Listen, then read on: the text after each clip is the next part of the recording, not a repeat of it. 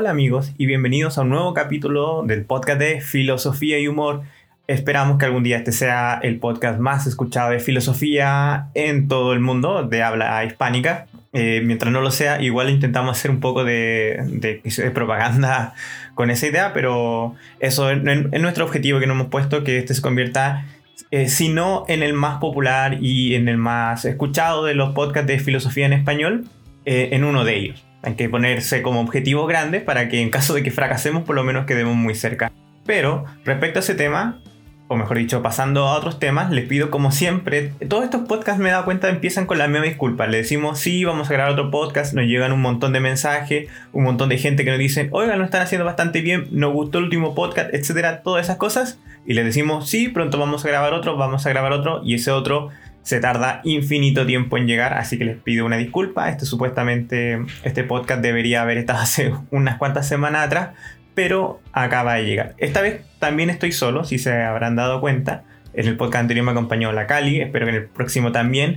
Y les cuento que el próximo se viene muy interesante porque vamos a hablar de lo que es estudiar filosofía en la universidad. Así que para todas esas personas que están en su último año de educación secundaria, les cuento que vamos a analizar más o menos nuestras experiencias de cómo nosotros decidimos estudiar filosofía, de cómo fue entrar a la universidad y todos los mitos y dudas que resultan de ese tema. Es decir, em, el tema del trabajo, el tema de los estudios, qué voy a hacer con mi vida, etc. Pero no adelanto más porque ese es de nuestro próximo podcast y de lo que se trata este podcast, como ustedes podrán haber adivinado por el título del mismo, es sobre la naturaleza humana, pero esta es la segunda parte, es decir, la revancha. Probablemente muchos de ustedes habrán dicho, oye, ¿por qué otro podcast de naturaleza humana si ya en el anterior hablábamos de Locke, Hobbes y Russo que vienen a ser los paradigmas cuando uno está reflexionando respecto al tema de naturaleza humana? Pero yo les cuento varias cosas. Primero que todo, que hay muchos autores que han dado una idea de naturaleza humana. Eh, incluso, por ejemplo, podríamos hablar de, Platón, que tiene una antropología dualista, que también es un tipo de naturaleza humana.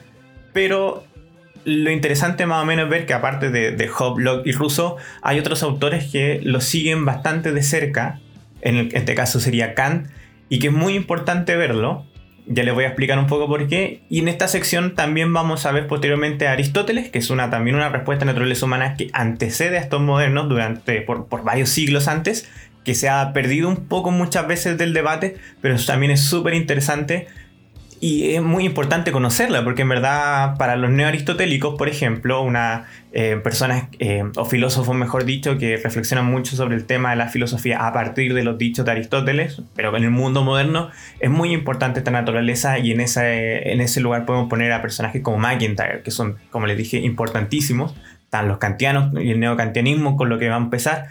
Y también el tema naturaleza humana de Jean-Paul Sartre, que caería en el existencialismo, porque ante la pregunta de si existe una naturaleza humana, la respuesta también puede ser negativa. Puede decir, no, no hay una naturaleza humana y en ese sentido podemos abarcar a Jean-Paul Sartre. Te dirán, ¿por qué no lo vimos antes? La respuesta es simple, porque si ante la pregunta de si no existe naturaleza humana, la respuesta es no, bueno, probablemente no hubiéramos tenido tiempo de tratar los otros autores, porque la respuesta era negativa. No sé si entiende mi punto, pero la cuestión es que si la respuesta es negativa, el debate se acababa. Pero podíamos ver a Jean-Paul Sartre eso más o menos a modo de introducción les voy contando que este podcast es la continuación, obviamente, del podcast anterior acerca de naturaleza humana. Y eso hay que tenerlo un poco en cuenta porque vamos a empezar esta vez con Kant. ¿Y por qué vamos a empezar con Kant? Porque es una síntesis eh, de los filósofos anteriores, de los filósofos modernos. Él leyó eh, con mucha profundidad a Rousseau, obviamente leyó a, a Hobbes y a Locke probablemente. Y sus ideas de naturaleza humana tienen una síntesis en, este personaje. Entonces, hace muy importante la lectura de Kant. Probablemente no está en los primeros pensamientos de cuando alguien reflexiona acerca de la naturaleza humana, pero sí es muy importante, no solo para como síntesis, sino que el pensamiento de Kant también marca mucho de cómo nosotros no entendemos en el mundo contemporáneo nuestra naturaleza. Vamos a hablar detenidamente después de eso. Entonces, esa es un poco la, introducción. Em, y, Kant es muy importante para esto.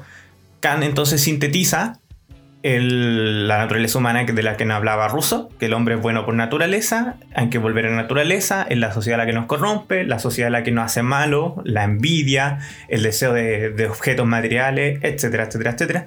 Habíamos visto que en el caso de Job el hombre es violento por naturaleza, es como un animal salvaje, y estamos en un estado de guerra y ese estado de guerra escapamos de él a través del contrato social y gracias al contrato social nosotros podemos vivir una sociedad más o menos pacífica, más o menos pacífica. Tenemos que recordar que en Job su objetivo no era que usted viviera bien, sino que viviera en no estado de guerra, o sea que pudiera sobrevivir.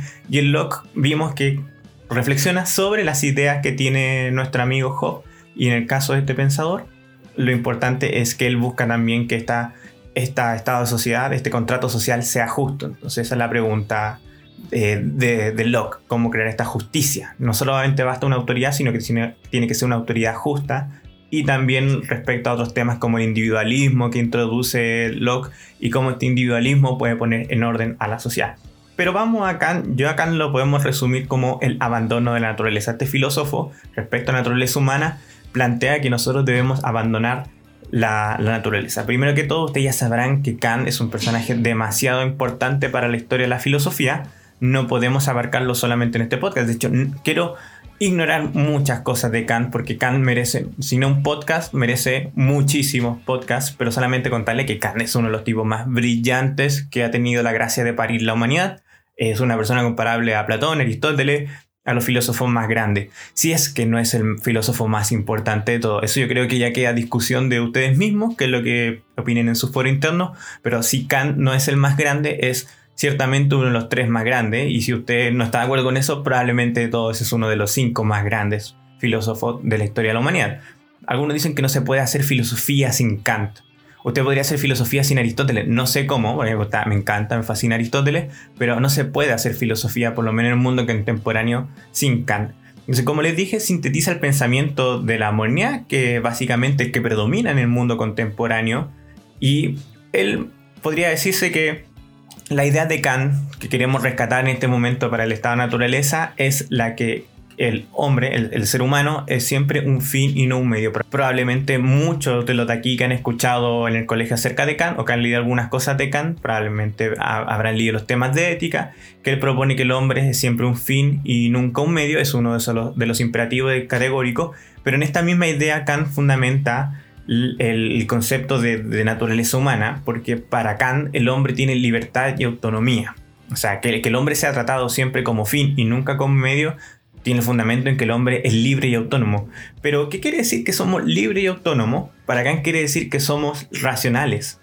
¿Y qué quiere decir esto? De todos modos, es que nosotros tenemos la capacidad de poder elegir nuestro propio camino, nuestra propia vida, nuestras propias finalidades. Es decir, el hombre, a diferencia de los animales, es libre y autónomo, porque nosotros podemos decidir qué hacer.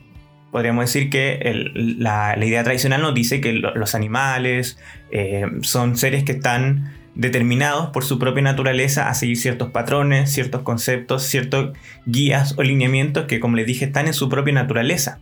Eh, pero el, ser humano, por otra parte, es libre y tiene la capacidad del mismo elegir cuáles pueden ser sus acciones y podemos nosotros determinarnos nosotros, nosotros mismos, es decir, nosotros somos libres. Yo fui libre de ser filósofo, o sea, libre para ser filósofo, elegí ser filósofo por mi propia voluntad y probablemente muchos de los que nos están escuchando han elegido con su propia voluntad eh, sus mismas acciones, por eso son libres. Y en razón a eso tenemos que eh, respetar la libertad del otro. Pero generalmente los animales no pueden elegir qué hacer la vaca no puede elegir no comer pasto, por ejemplo, o el león no puede elegir no comer gacelas o no comer cebras. Pero en cambio nosotros, por ejemplo, podemos elegir ser vegetarianos. Tenemos un dominio sobre nosotros porque no estamos determinados por naturaleza de modo que están determinados los animales. Y es un poco la idea que, nos quiere decir Kant. Pero primero nos podemos preguntar una cosa muy interesante. ¿Somos libres? Porque para Kant nosotros somos libres. Y el fundamento de nuestra dignidad es, es la, nuestra libertad pero para Kant, o sea, uno podría decir, señor Kant, ¿usted cree en verdad que nosotros somos libres? Y yo creo que él podría hacer ejercicio, porque ustedes pueden decir, miren, ¿saben que yo no soy tan libre? A mí me obligan en la mañana a ir a trabajar, a mí me obligan en la mañana a ir al colegio, a mí me obligan así, a mí me obligan a asá, a mí me obligan a vestir ropa, etc. ¿Qué tipo de libertad es esa? Pero Kant probablemente diría, de todas maneras nosotros somos libres. Yo soy libre todas las mañanas de llegar a mi trabajo, porque podría perfectamente no ir, Quizá más de uno se lo piensa cuando va en el transporte colectivo, en la micro, en el metro, decir, odio ir al trabajo. en cualquier momento de todo uno se puede bajar en cualquier estación y no ir. Entonces uno dice, no, es que uno no está libre porque aún así vive en un sistema donde necesitamos dinero, donde necesitamos estudiar. Totalmente de acuerdo, pero habría que ser muy cínico para decir que uno está todo el día con la pistola en la cabeza para hacer las acciones. Uno realmente es libre. Yo podría en estos momentos detener el podcast aquí mismo y mm, irme al sur, a, los bosques, a la montaña, vivir totalmente libre. Probablemente muera dentro de muy poco, es lo más probable, pero que no se diga que no fui libre. Puede hacerlo, pero no lo hago porque dentro de mi libertad todavía quiero vivir en la sociedad que tenemos nosotros con todos los detrimentos que tiene. Entonces, como les dije, somos libres de vivir es discutible, sí, pero yo creo que al final de cuentas todos aceptamos que tenemos la libertad cada día de tomar nuestras opciones. El tipo este de Into the Wild, no sé si han visto la película o leído ese mismo libro, él planteaba eso de irse a vivir al bosque. Es una buena película para tener en mente durante el resto del, podcast. Quería ser libre y se fue al bosque. Y de cierto modo, Khan le diría: Mire, usted cuando se va al bosque, como en Into the Wild, como este tipo quería encontrarse a sí mismo, al final usted es menos libre que nosotros. Entonces, para Khan, lo natural, la naturaleza o lo relacionado a la naturaleza es ser más parecido a animales que personas. Es decir, eh, ser natural para Kant es ser como un animal y eso está mal. Nosotros, los seres humanos, no, somos animales. En el, en el, sentido que Kant lo empieza a pensar, para nosotros no aplica naturaleza, de hecho nosotros debemos separarlo de la naturaleza. Para Kant, la naturaleza es ese lugar donde nosotros andamos con frío, húmedos, hambrientos por los bosques, eh, buscando una presa o siendo presa o nosotros siendo la cena de los animales. En ese sentido, si se fijan, es muy parecida a la idea que tenía la naturaleza Job y es muy parecida a la naturaleza que tenía Locke. Como le dije, si bien Kant lee con profundidad a Rousseau, Rousseau quería volver a la naturaleza, pero Kant, al contrario, lo que plantea Kant es que debemos escapar de la naturaleza. Entonces, como le dije, en Kant la naturaleza está muerto de frío, muerto de hambre. Esa vida es de animales, dice Kant, y no es la vida del hombre. El hombre tiene que separarse de la naturaleza. El ser humano y la naturaleza somos como opuestos. Nosotros tenemos educación, nosotros tenemos tecnología, nosotros tenemos luz eléctrica, tenemos un montón de cosas que nos separan de la naturaleza. Entonces, supongamos que somos el tipo de la película Into the Wild, que nos fuimos a vivir al bosque para encontrar nuestra libertad. ¿Qué le preguntaría? ¿Es usted más libre en el bosque cuando a las 6 de la tarde, 7 de la tarde baja la luz y prácticamente usted ya no puede leer, no puede hacer nada? ¿O es usted más libre, por ejemplo, en sociedad con luz eléctrica? Kant claramente nosotros separados de la naturaleza somos más libres. En la naturaleza estamos profundamente constreñidos por la realidad. Estamos muertos de frío, pero por lo menos usted en su casa, si bien está separado de la naturaleza, tiene calor, está acobijado y por eso puede dedicarse a leer. Por ejemplo, dedicarse a ver una película entonces, para Kant, la sociedad es la que nos hace más libres, la separación de la naturaleza es aquella lo que nos hace más libre. Entonces, según este filósofo, no es propio del hombre, sino de los animales pertenecer a la naturaleza, y como humanos debemos liberarnos de la naturaleza. Para Kant, la naturaleza no es aquello que nos dice que debemos hacer, sino es aquello que nos limita. Es decir, Kant no busca la naturaleza humana esa naturaleza que es más parecida a un animal, la guía de nuestras acciones, sino que es a través de nuestra conciencia, nuestra razón y nuestra libertad. Nuestra naturaleza, por así decirlo, animalesca, de la que Kant nos pide que nos separemos, es la que nos pide estar comiendo en cada momento, es la que nos pide quedarnos durmiendo en vez de levantarnos, por ejemplo, para estudiar.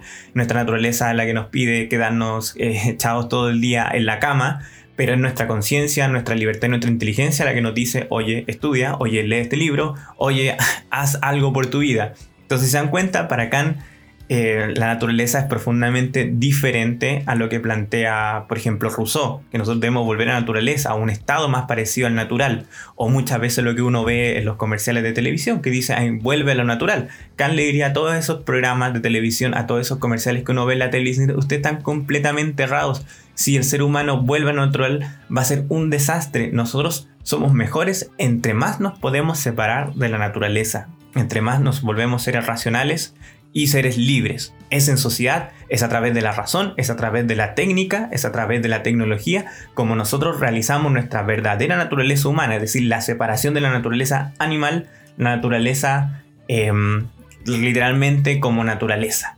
Kant podría decirnos que somos libres de elegir qué hacer con nuestra vida y es por eso que no debemos buscar en la naturaleza esa respuesta. La naturaleza para Kant es determinante. Por ejemplo, la naturaleza de un perro hace que el perro haga las cosas que tiene que hacer un perro. El perro por su misma naturaleza está delimitado. El perro no puede ir a la universidad, el perro, el perro no puede aprender a hablar, el perro no puede aprender un montón de cosas.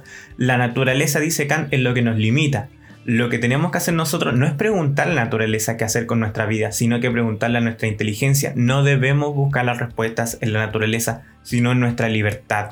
La naturaleza, como le dije, nos determina, nos limita, pero es la libertad de nuestra conciencia, de nuestro intelecto, la que nos mueve a tomar decisiones que nos separan de la naturaleza y nos realmente nos, nos crean como personas. Realmente nos realizamos, nosotros somos más seres humanos entre más nos separamos de la naturaleza. Entonces, yo les pregunto simplemente para que ustedes piensen en la casa, ¿somos más libres con la tecnología o con la naturaleza? Porque algunos dirán, la tecnología en el mundo contemporáneo nos esclaviza. Estamos esclavizados a los smartphones, estamos esclavizados a los computadores, a los medios de transporte, etc. Algunos dirán, es ese tipo de naturaleza, ese tipo de escape de la naturaleza que proponía Kant, donde somos de cierto modo esclavos de otro tipo de cosas.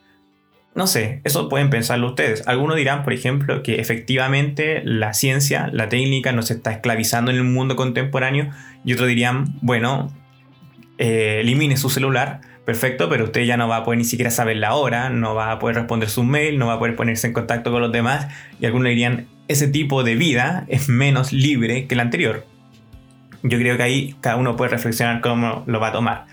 Y obviamente esto tiene una gran importancia en, el concepto de educación. La educación es súper importante para Kant. La, cultura, todos esos elementos son muy importantes porque es lo que nos separa de la animalidad del estado de naturaleza. Entonces, en la naturaleza no hay libertad, sino que para Kant solo hay necesidad.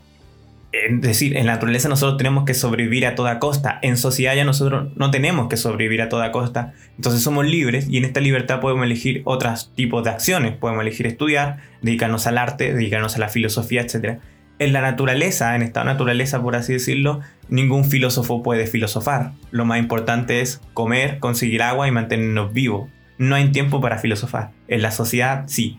Entonces el hombre y naturaleza son dos cosas tan distintas como el fuego y el hielo para Kant. El hombre está contrapuesto al final de cuentas con naturaleza.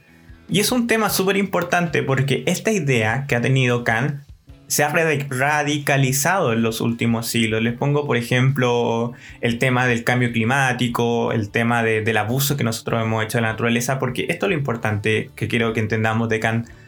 Kant, como sintetiza las ideas de Locke y también la idea de Rousseau, radicaliza la idea de que el ser humano está separado de la naturaleza y que se realiza la naturaleza, que cuando nosotros vemos la naturaleza, el hombre contemporáneo la ve con un poco de resiliencia, la, la ve con una separación, una distancia, y de cierto modo ya no somos parte de ella ni nos sentimos en relación con ella, sino que nos sentimos separados. Entonces podemos ir a saquear la naturaleza.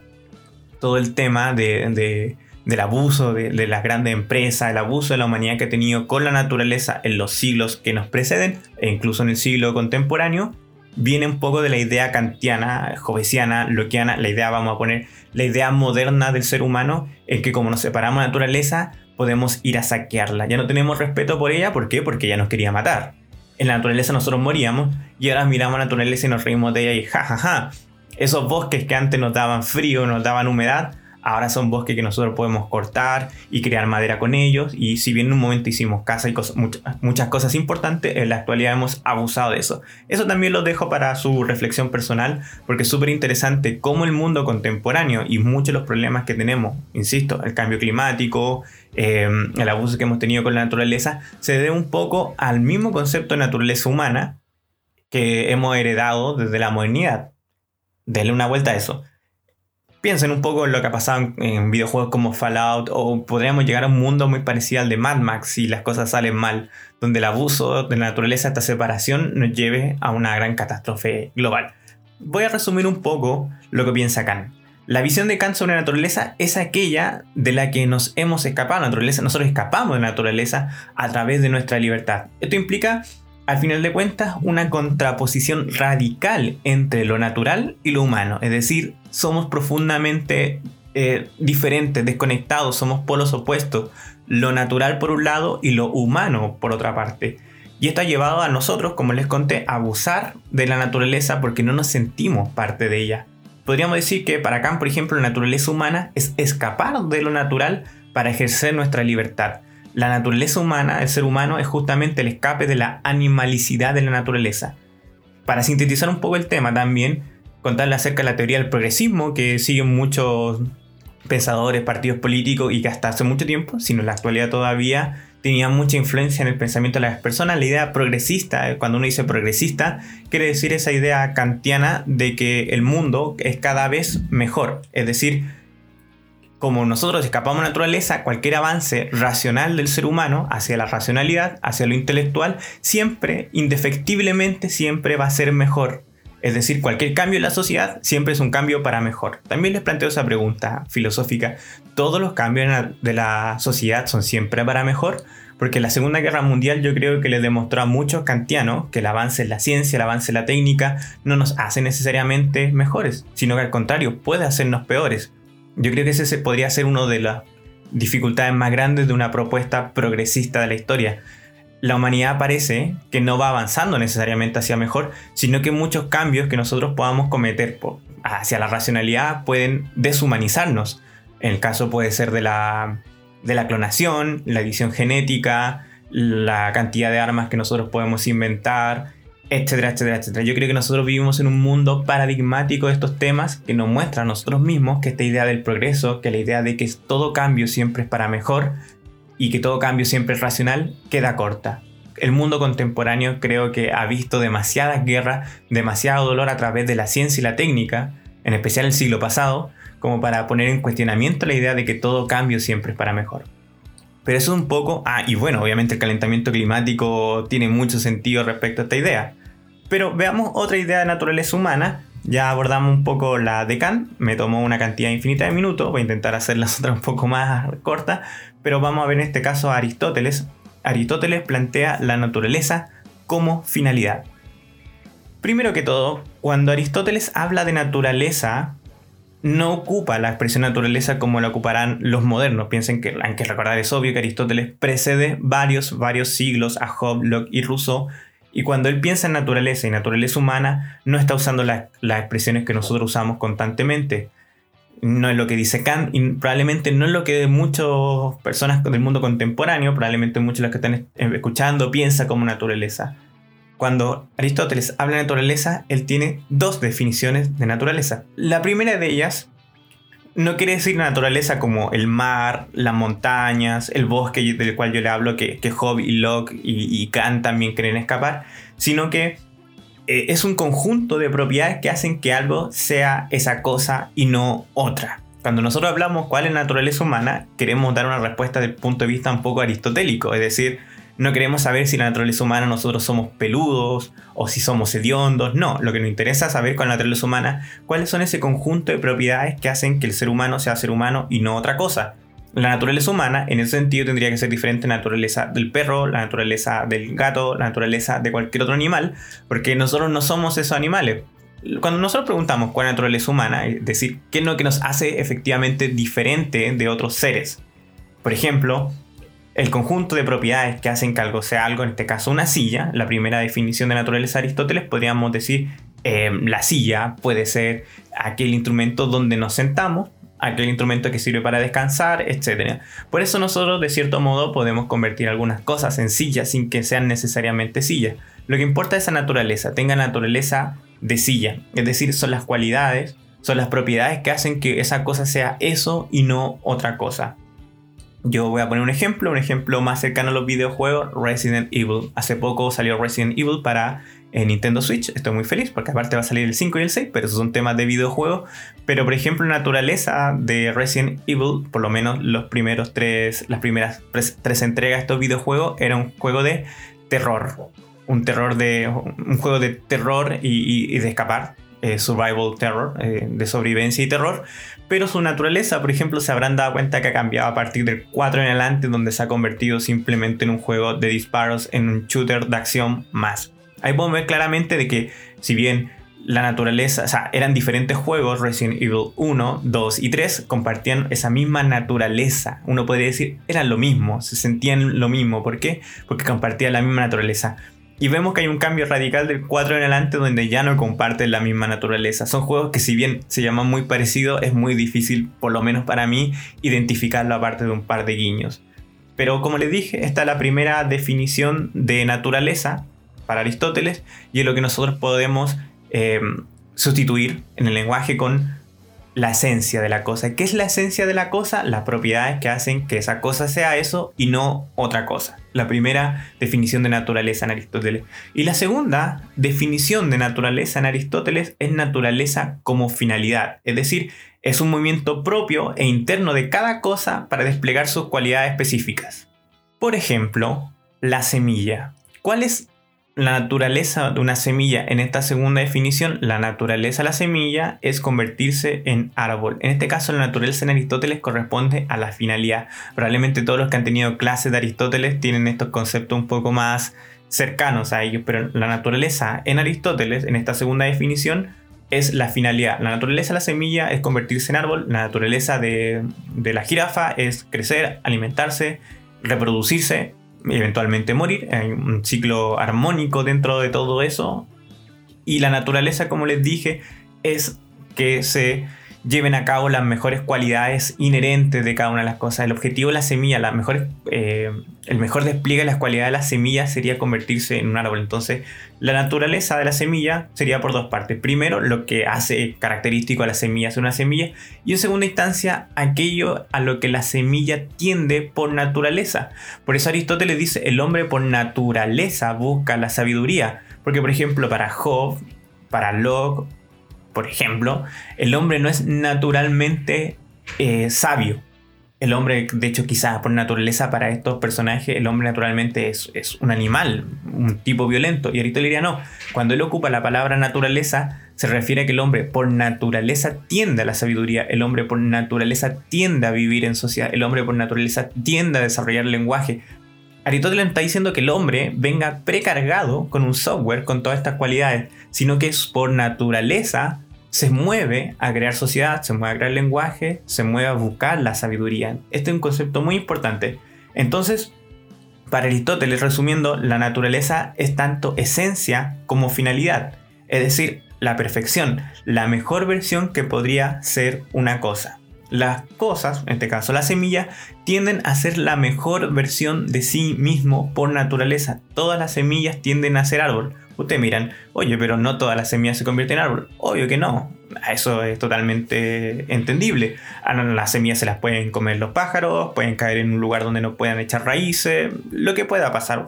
Ya ustedes verán, no, quiere, no es una garantía la naturaleza de que algo se convierta en eso. Por ejemplo, los cerdos, las vacas, por naturaleza no están hechas para hacer comidas, aunque nosotros las comemos con regularidad. Pero no están hechas por naturaleza para hacer comidas, están hechas para crecer, reproducirse y eventualmente morir. Esa es su finalidad. La finalidad que compartimos casi todos los animales.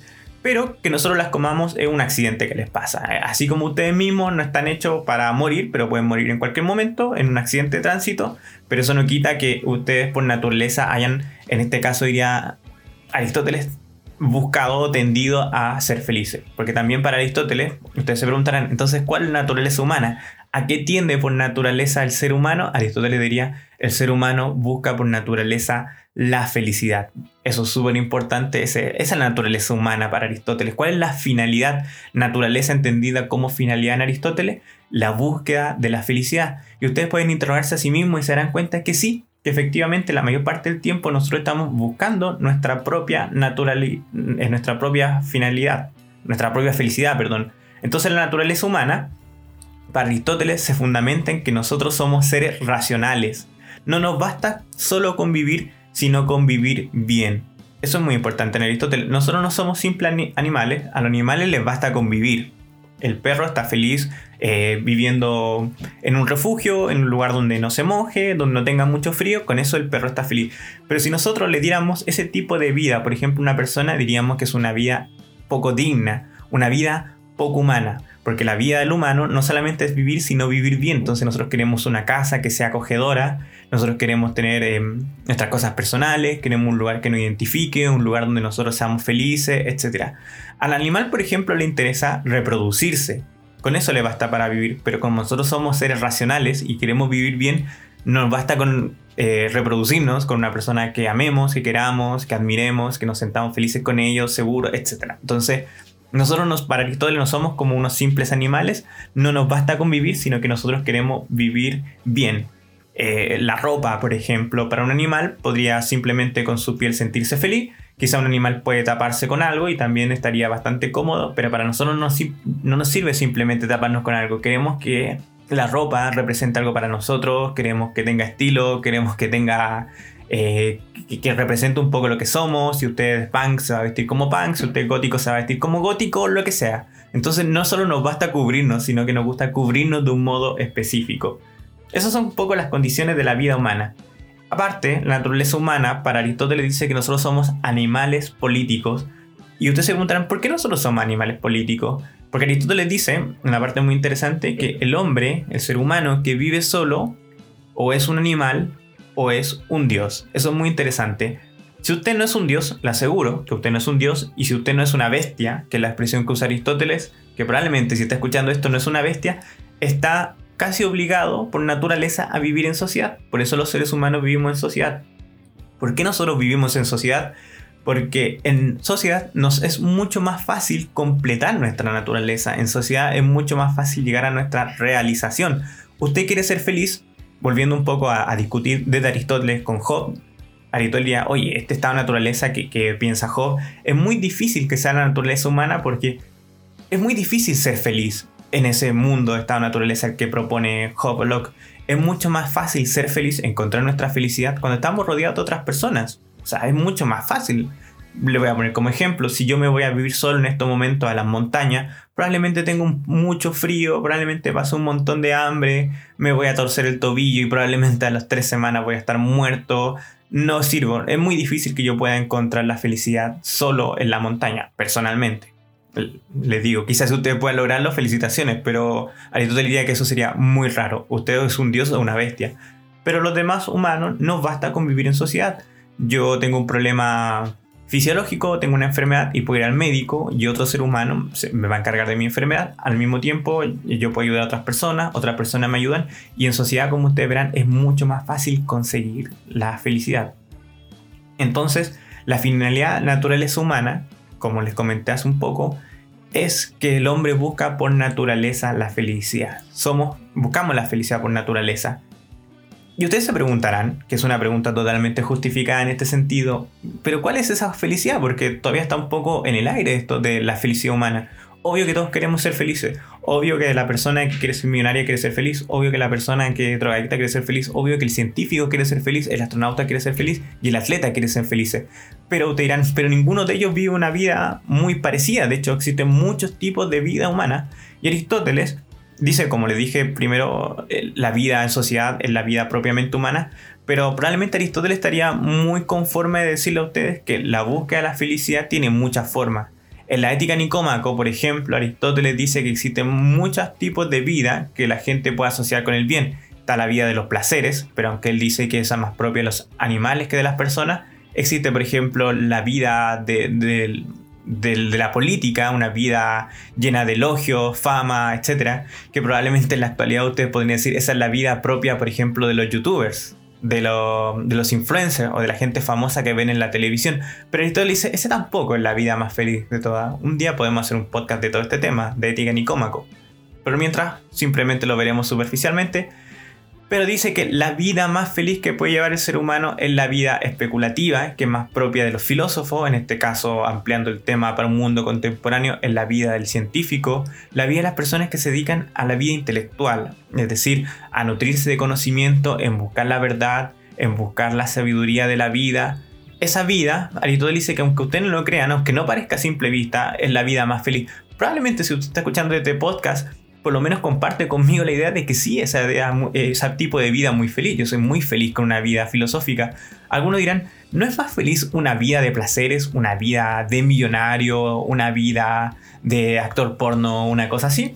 Probablemente tenga ciertos placeres, ciertos goces, pero al final de cuentas, no es tan feliz como una vida filosófica. Quizá la vida filosófica en algunos aspectos sea más terrible que la vida de un millonario. Quizá no podamos comer langosta todos los días, pero les aseguro que la vida, la búsqueda de la verdad y la sabiduría, que es propia del filósofo, el científico, todas las personas que sigan una vida intelectual, que puede ser también un artista, es una vida profundamente feliz con una felicidad de otro tipo, una felicidad espiritual, una felicidad intelectual, por así decirlo, que es mucho mayor y mucho más duradera que la mayor parte de los placeres posibles de los otros tipos de vida. Yo creo que Aristóteles está de acuerdo con eso, por eso pone que la vida intelectual es una vida mucho más elevada que el otro tipo de vida, pero ahí también Aristóteles dice libertad para todo y, y, cada uno puede elegir el tipo de vida que quiera tener. No podemos obligar a la gente a ser filósofo ni podemos obligar a la gente a ser científico. Podemos sí apuntarles y enseñarles que ese tipo de vida, la vida intelectual, la vida no centrada en las cosas monetarias, las cosas corporales, eh, es una vida que también tiene un alto nivel de felicidad. Yo creo que eso es lo que podemos legar y como le dije, si usted está escuchando este podcast probablemente ya sabe eso y es por eso mismo que está escuchando este podcast porque reflexionar de estos temas lo llena de un gozo, de un placer mayor que en este momento estar, no sé, en su casa comiendo glotonamente o estar durmiendo. Entonces, hay unas críticas que podemos establecer a Aristóteles. Primero, mucha gente dice que él es muy racional, asociada al tipo de vida naturaleza humana a un racionalismo. Esto también ustedes para que le den vuelta en sus casas, a solas. ¿Será una naturaleza humana demasiado racionalista la que propone Aristóteles? Y otro, como les dije, tiene una finalidad específica del hombre porque es muy fácil pensar que la finalidad de la semilla es convertirse en árbol, pero les cuento y será obvio para ustedes que los seres humanos somos mucho más complejos que las semillas y mucho más complejos que los animales o por lo menos la mayor parte de los animales. Entonces la pregunta es cuál es la finalidad del hombre específica. Probablemente Aristóteles no dice en Ética Nicómaco, pero él dice que la felicidad del hombre es especulativa, es decir, esta búsqueda de la sabiduría, de la filosofía que no es de todos los seres humanos tampoco, no todos estamos llamados a ese tipo de vida filosófica y especulativa, pero sí es la que realiza mucho mejor al ser humano. El siguiente personaje con el que vamos a continuar y vamos a cerrar por lo menos este arco de la naturaleza humana es Jean-Paul Sartre, probablemente muy amigo de muchos de los que están escuchando en este lugar. Y para él la pregunta de naturaleza humana no es menor, porque es un filósofo que se dedicó toda su vida a la pregunta por el ser humano. Y también ustedes sabrán de antemano que Jean-Paul Sartre es un existencialista. Si ustedes se preguntan qué es el existencialismo, debo decirle o darle una mala noticia, es muy difícil de abarcar o explicar qué es el existencialismo en tan solo unos minutos o en este tipo de podcast. Si quieren, y yo estoy totalmente de acuerdo, podemos hacer otro podcast acerca del existencialismo que sería muy entretenido de, de preparar donde veríamos que es el existencialismo, pero por ahora simplemente concederme de que pasaremos de largo la definición de existencialismo y diríamos Jean-Paul Sartre es un existencialista. Simplemente decir y agregar al respecto que hablar del existencialismo cuando uno no maneja lo que responde la filosofía es queda muy corto respecto a lo que ellos dicen en verdad. El existencialismo, como la mayor parte de la historia de la filosofía, es una respuesta a otras corrientes filosóficas, así como, como Nietzsche es una gran respuesta a Hegel, como, como Aristóteles está reflexionando desde lo que ya había hecho Platón, o como también para entender a Platón hay que leer mucha Parménides y Heráclito.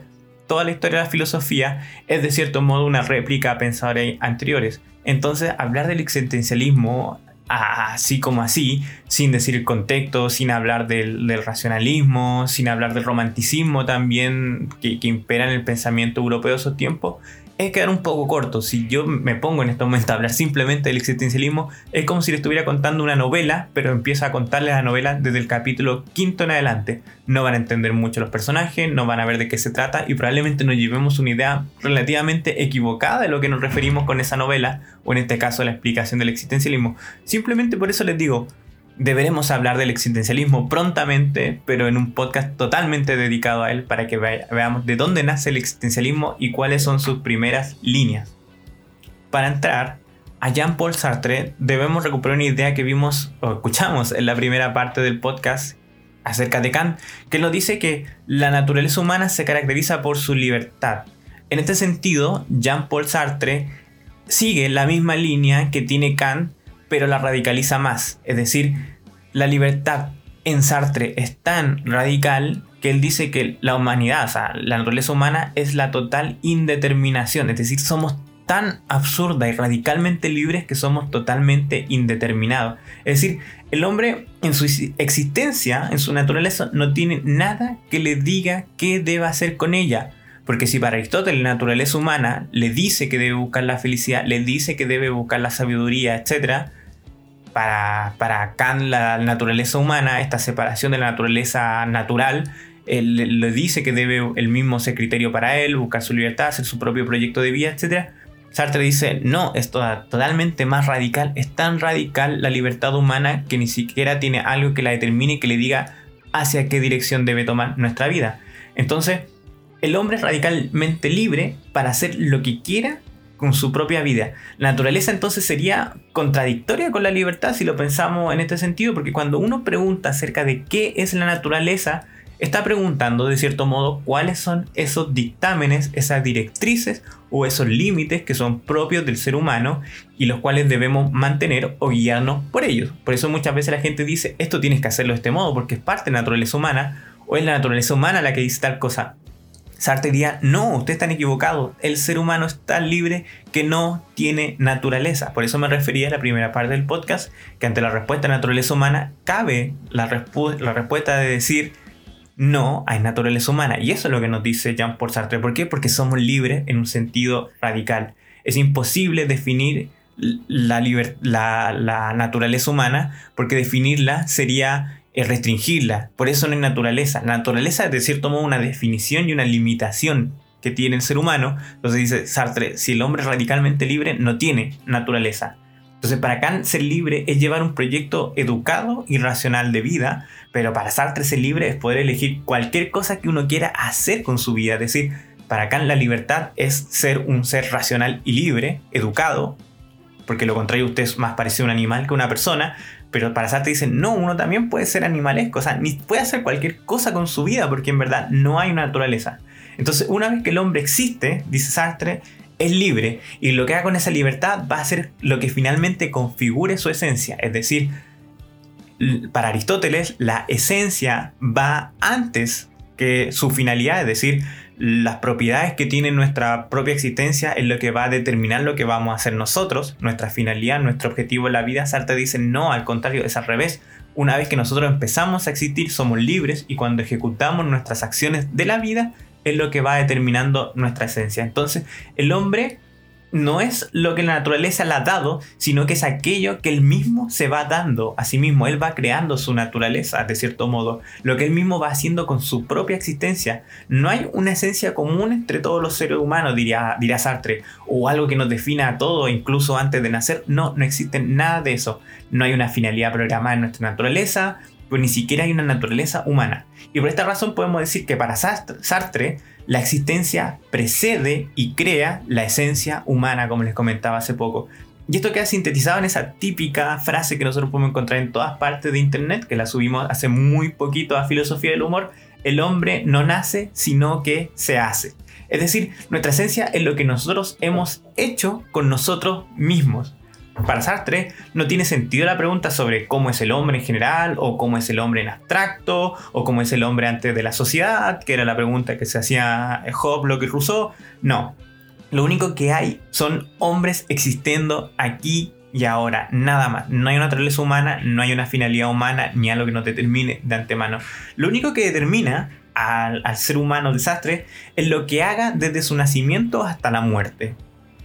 Sartre nos da un bonito ejemplo para entender a qué ideal se refiere con naturaleza humana. Él pone el ejemplo un abre cartas. Un abre cartas, para hacer un abre cartas, cualquiera de ustedes que nos está escuchando, para hacer un abre cartas, primero que todo tiene que saber para qué sirve un abre cartas. Es decir, un abre cartas debe ser afilado como para poder abrir la carta, pero no tan afilado como para poder cortarnos los dedos. Solo necesitamos que sea lo suficientemente afilado para abrir la carta.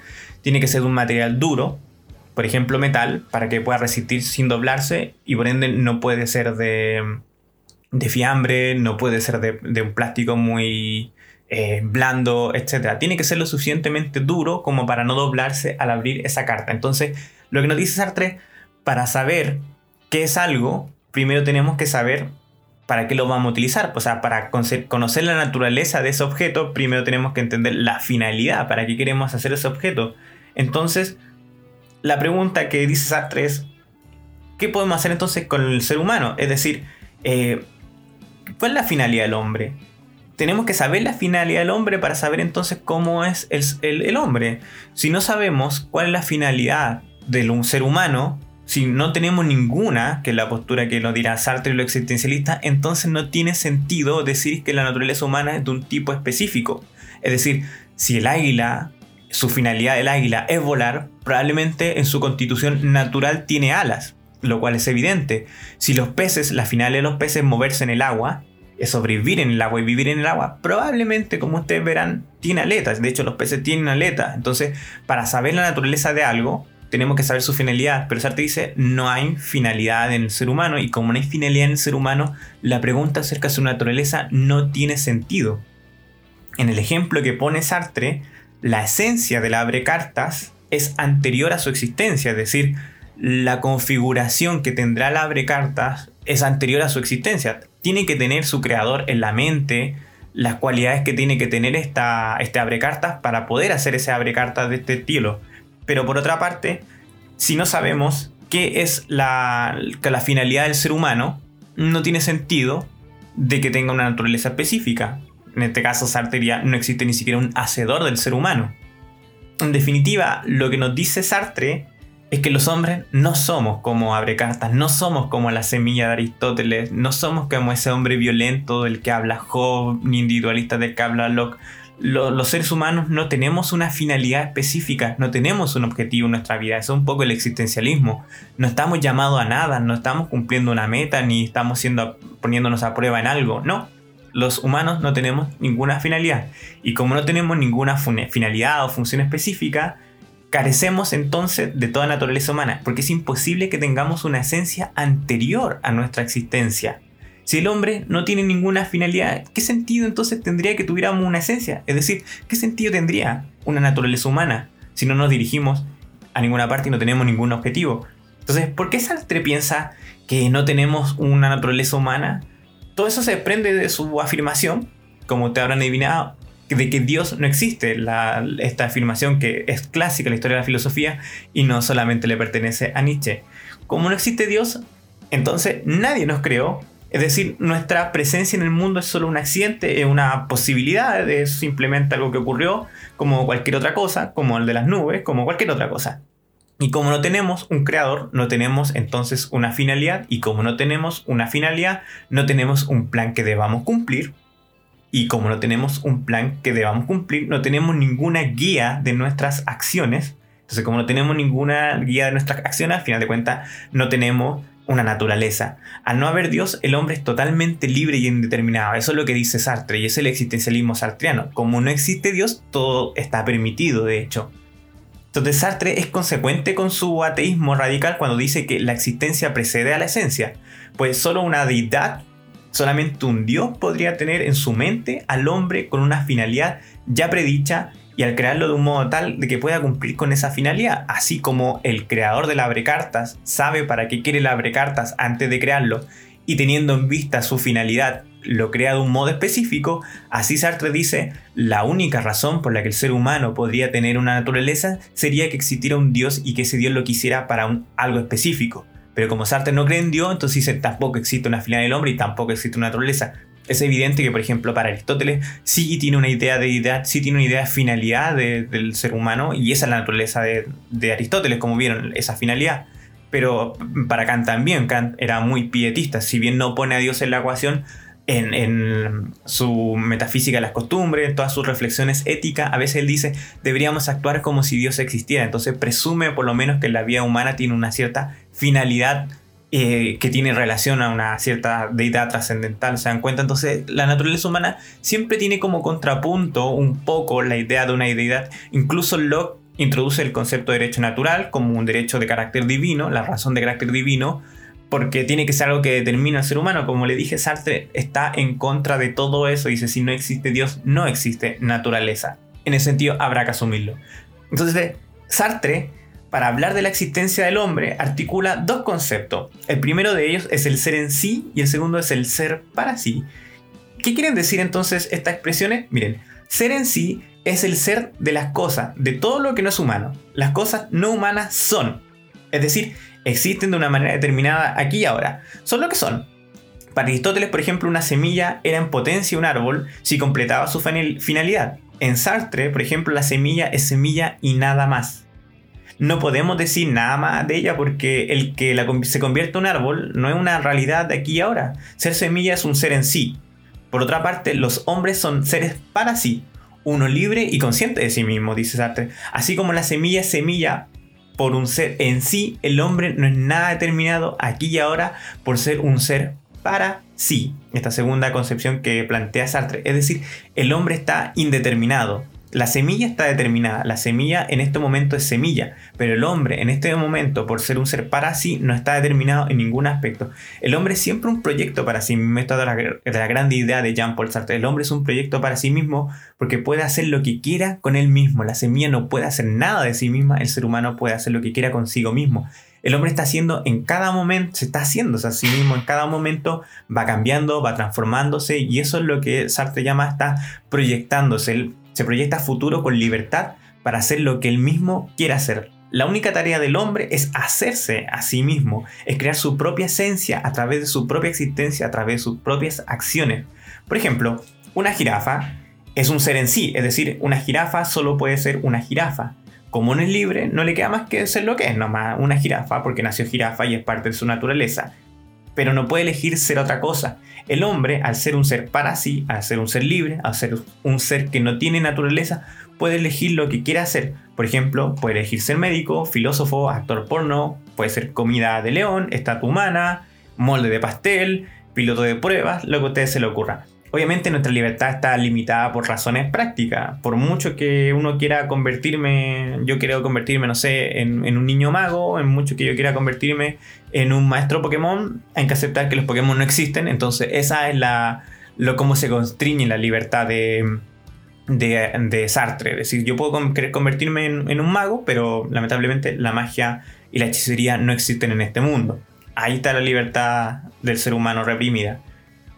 Y aquí vienen unos conceptos más interesantes respecto a Sartre, que es la angustia, esta angustia existencial, porque como el ser humano está en completa libertad, no le queda más que angustiarse. Si tuviéramos un Dios, si tuviéramos un creador, nuestra vida sería muchísimo más fácil, pues solo tendríamos que seguir nuestro manual de instrucciones, que debería ser en este caso la Biblia, nuestra naturaleza humana, etc., para saber cómo vivir bien, para cumplir con nuestra finalidad, así sería bastante simple. Pero para Sartre dice que como el hombre no tiene un creador, sino que es, un creador de sí mismo, tiene que cargar con la responsabilidad de sus propias acciones. Por ejemplo, si para Job definíamos que el hombre es violento por naturaleza, si yo actúo violento, si seguimos la idea de Job, eh, no me sentiría tan mal porque eh, está en mi programación. O sea, si yo realmente actúo violentamente, puedo sentirme obviamente mal, me siento culpable, pero en el fondo diría, mire, saben que así somos los seres humanos por naturaleza, somos violentos son cosas que hay que aceptar, que es un poco la postura de Job. Pero eh, para Sartre no está de acuerdo con eso. O sea, Sartre dice, como nosotros somos libres, tenemos que cargar con la responsabilidad de nuestros actos, porque nadie es violento por naturaleza, porque nadie es nada por naturaleza, nadie está determinado de antemano a un cierto tipo de vida específico. Somos tan radicalmente libres que tenemos que hacernos responsables de nosotros mismos y eso para Sartre es la angustia existencial. El hecho de crear nuestra propia esencia a través de nuestra existencia, de nuestras acciones, es una forma en que nuestros actos, los agradables y los no tan agradables, ponen la responsabilidad de sus consecuencias en nosotros mismos. Entonces, la angustia, dice Sartre, es el precio a pagar por la libertad. Y no podemos escapar de la responsabilidad, pues somos radicalmente libres. Eso es muy interesante, somos radicalmente libres. Eso es lo que Sartre dice, estamos condenados a ser libres. No podemos escapar de la libertad. No podemos, no podemos un día decir, no, yo no quiero ser más responsable de mi acto. No podemos. Siempre somos responsables de nuestros actos. Incluso, por ejemplo, el no querer tomar más decisiones es una decisión con la cual debemos cargar. Incluso el querer ser esclavos es una decisión que tenemos que tomar. Por eso Sartre nos dice con angustia que el hombre, como le dije, está condenado a ser libre. Yo soy mi propio juez y mi propio legislador. Yo juzgo si lo que he hecho con mi existencia es bueno o malo.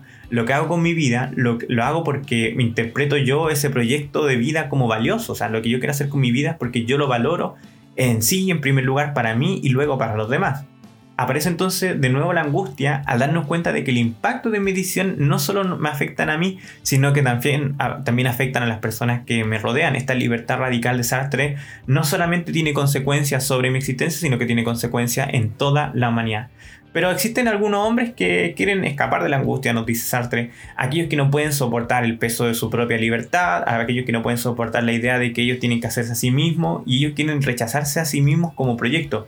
Y esto es lo que Sartre termina llamando mala fe. La mala fe es vivir una vida inauténtica en la cual nosotros buscamos constantemente algo externo para culparlo de nuestras acciones. Es decir, eh, yo soy así porque la naturaleza humana es así, yo soy así porque así lo ha querido Dios o los dioses, yo soy así porque así lo quiso el horóscopo, yo soy así porque nací tal día, de tal año, entonces estoy determinado por esto, yo soy así porque la sociedad lo quiere así, yo soy así porque la sociedad es matriarcal, yo soy así porque la sociedad es patriarcal, yo soy así porque el capitalismo da lo mismo. Todo eso es lo que Sartre podría llamar mala fe.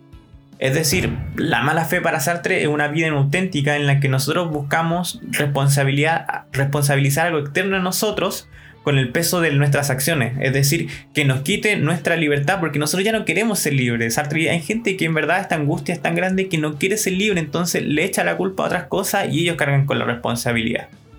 La mala fe entonces puede ser la creencia en Dios o en una religión, nos dice Sartre, en un sistema moral, en un credo, etc. Cualquier cosa que nos engañe a nosotros mismos y nos entregue un modo externo a conducir nuestra vida. Es decir, miren, ¿saben qué? Yo ya no voy a luchar contra este tema porque el mundo es así y no hay nada que hacerle.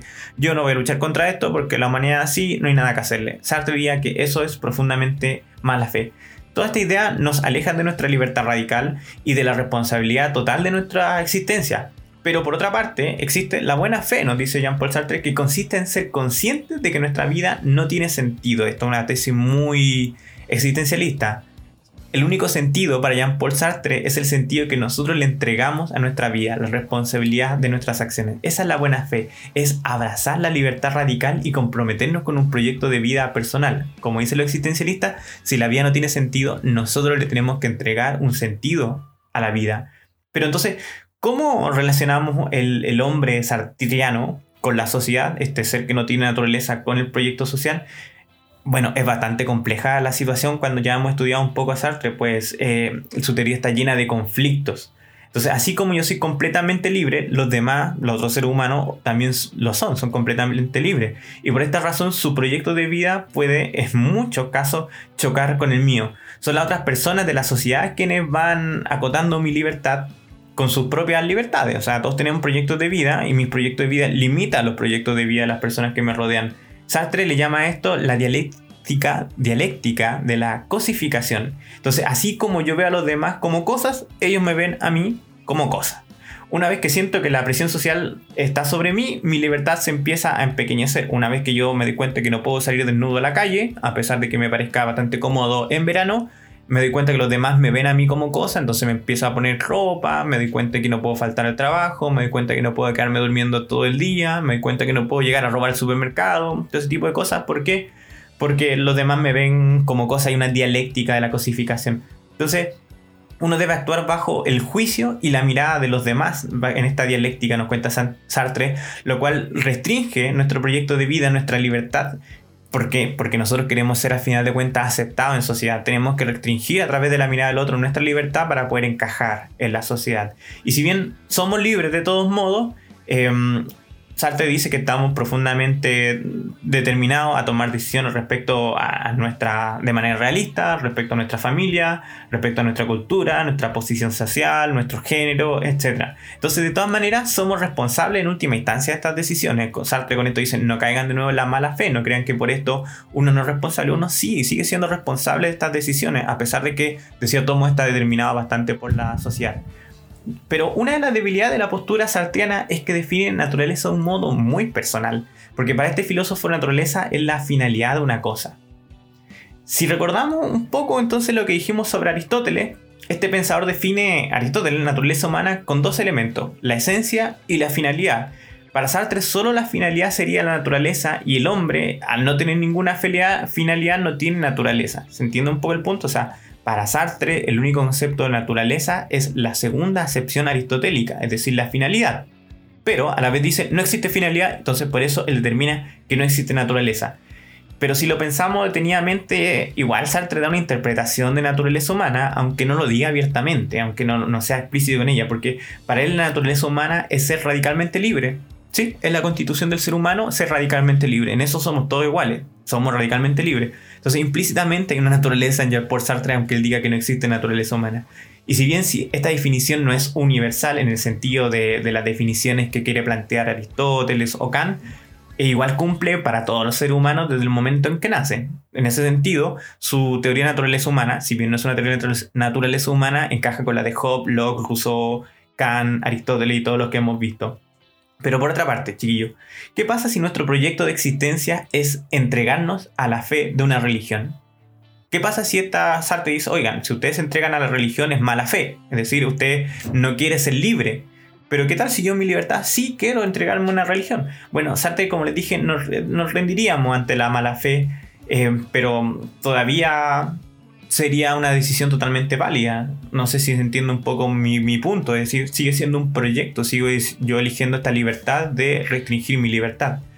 Entonces, para finalizar con Jean-Paul Sartre, vamos a hacer un, un, resumen, una síntesis de, de su idea de naturaleza humana aunque como les dije, él plantea que no tiene una idea de naturaleza humana. Pero para Jean-Paul Sartre, para JP, mi amigo muy cercano, él dice que en verdad nosotros somos lo más radical posible de la libertad. Porque nosotros somos al final dueños de hacer lo que queramos con nosotros mismos, con nuestra vida, porque somos libres y no existe una naturaleza que nos determine. Y es por esto mismo que Jean-Paul Sartre dice que su filosofía es una filosofía muy positiva, es decir, una, está muy bien, es muy positiva porque claro, porque nos, empodera de cierto modo a ser nosotros dueños y responsables de nuestra propia vida, de nuestras propias decisiones. Pero igual si lo miramos desde otro punto de vista es totalmente angustiante y pesimista y yo creo que es un poco la carga que tiene la mayor parte de los existencialistas, pues nosotros cargamos ineludiblemente con el peso de nuestra acción y somos responsables constantemente de lo que hacemos y vivimos bajo la presión de nuestros propios actos. Respecto a la naturaleza humana, Sartre dice que no existe, la existencia precede a la esencia, una de las frases clásicas de Jean-Paul Sartre, y finalmente en el ámbito social, como vimos, la relación con los demás siempre es conflictiva, pues los proyectos ajenos suelen delimitar el propio. Para Aristóteles la naturaleza humana era vivir en sociedad y nosotros nos realizábamos más siendo en sociedad, es decir, viviendo solos no era como cumplíamos nuestra naturaleza, pero Jean-Paul Sartre dice al contrario, es justamente más en la soledad en que nosotros somos más libres y nos constriñe la relación con los otros seres humanos. Quizás de ahí esa gran frase también de Jean-Paul Sartre que cuando dice el infierno son los otros. Bueno, muchas gracias por haber escuchado esta segunda edición del podcast de Naturaleza Humana. Esperemos que esta vez no sea tan largo, aunque como salió larguísimo de nuevo. Vimos en este caso la naturaleza humana que nos dice Kant, que somos libres y somos racionales y por eso tenemos que escapar de la naturaleza eh, como entendida como el lugar desde donde venimos, el lugar donde están los animales, el lugar que nos restringe.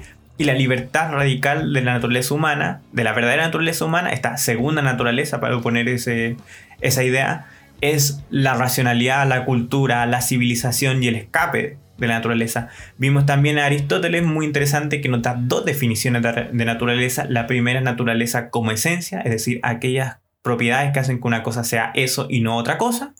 Y aquella definición de naturaleza que nos habla de la finalidad de una cosa. Por ejemplo, la finalidad de la semilla es convertirse en árbol, eso es parte de su naturaleza, así como la naturaleza humana busca que nosotros seamos felices. O sea, nosotros buscamos ser felices, parte de nuestra naturaleza, nuestra búsqueda para sentirnos completos. Y por último, vimos a Jean-Paul Sartre que nos responde ante la pregunta de cuál naturaleza humana. La respuesta es decir, no existe ninguna naturaleza humana. El hombre es radicalmente libre, está condenado a ser libre y por eso mismo no tiene una naturaleza y puede hacer lo mismo, o sea, puede hacer lo que quiera con su vida. Porque como no hay, una, no hay un proyecto de vida específico, no hay un creador, no hay un Dios el que, no, que nos hizo, no, no tiene sentido hablar de una naturaleza que delimite o nos programe un poco para cumplir con ese objetivo. Pero como ya vimos también, esta libertad radical de la que habla Jean-Paul Sartre puede ser también entendida como una naturaleza humana. Es un poco ambiguo lo que dice Jean-Paul Sartre. Y con esto damos por terminado el podcast del día de hoy. Lo siento por haberme demorado tanto. Esperemos que los demás salgan mucho más rápido. Pero como les digo, ya no les prometo nada a esta altura. Y sigan escuchando el podcast de filosofía y humor. Nos hace muy felices los mensajes que nos envían, así que no teman enviarnos mensajes, su feedback y saber que cada vez nos escuchan más personas, que la página está creciendo mucho más rápido que, lo que habíamos pensado y nos hace muy felices y queremos seguir entregando eh, reflexiones filosóficas, cultura, acercando la filosofía a todos, porque en verdad lo que nos mueve. No nos mueve tanto subir un meme, no nos mueve estar pendiente de las redes sociales, pero ¿por qué hacemos todo eso? Porque creemos que el objetivo mayor de todo esto es que la filosofía nos pertenezca a todos y debe ser de ese modo. ¿Y cómo logramos? Bueno, subiendo memes, grabando podcasts y lo que sea mañana, porque el proyecto de filosofía y humor, como les contaba, es justamente que la filosofía nos pertenezca a todos. Y si tenemos que hacer eso a través de memes, pues lo hacemos a través de memes, lo vamos a, través eh, lo vamos a hacer a través de charlas, lo hacemos a través de podcast, porque es el leitmotiv lo que nos mueve. Como siempre, compartirnos nos ayuda a crecer. Eh, coméntele al papá, la mamá, el hermano, la hermana, el hermano chico, el tío, la tía, el, el, que va manejando el metro o la micro, díganle que escuchen el podcast de filosofía y humor porque es la mejor forma en que nosotros crecemos y recuerden que cada like en el podcast o en las posts de Instagram o en cualquier lugar donde nos encuentres en redes sociales es como un besito y ustedes tienen el derecho de ponerlo donde quieran. Besitos gente, que lo pasen muy bien y nos escuchamos en el siguiente podcast de filosofía y humor.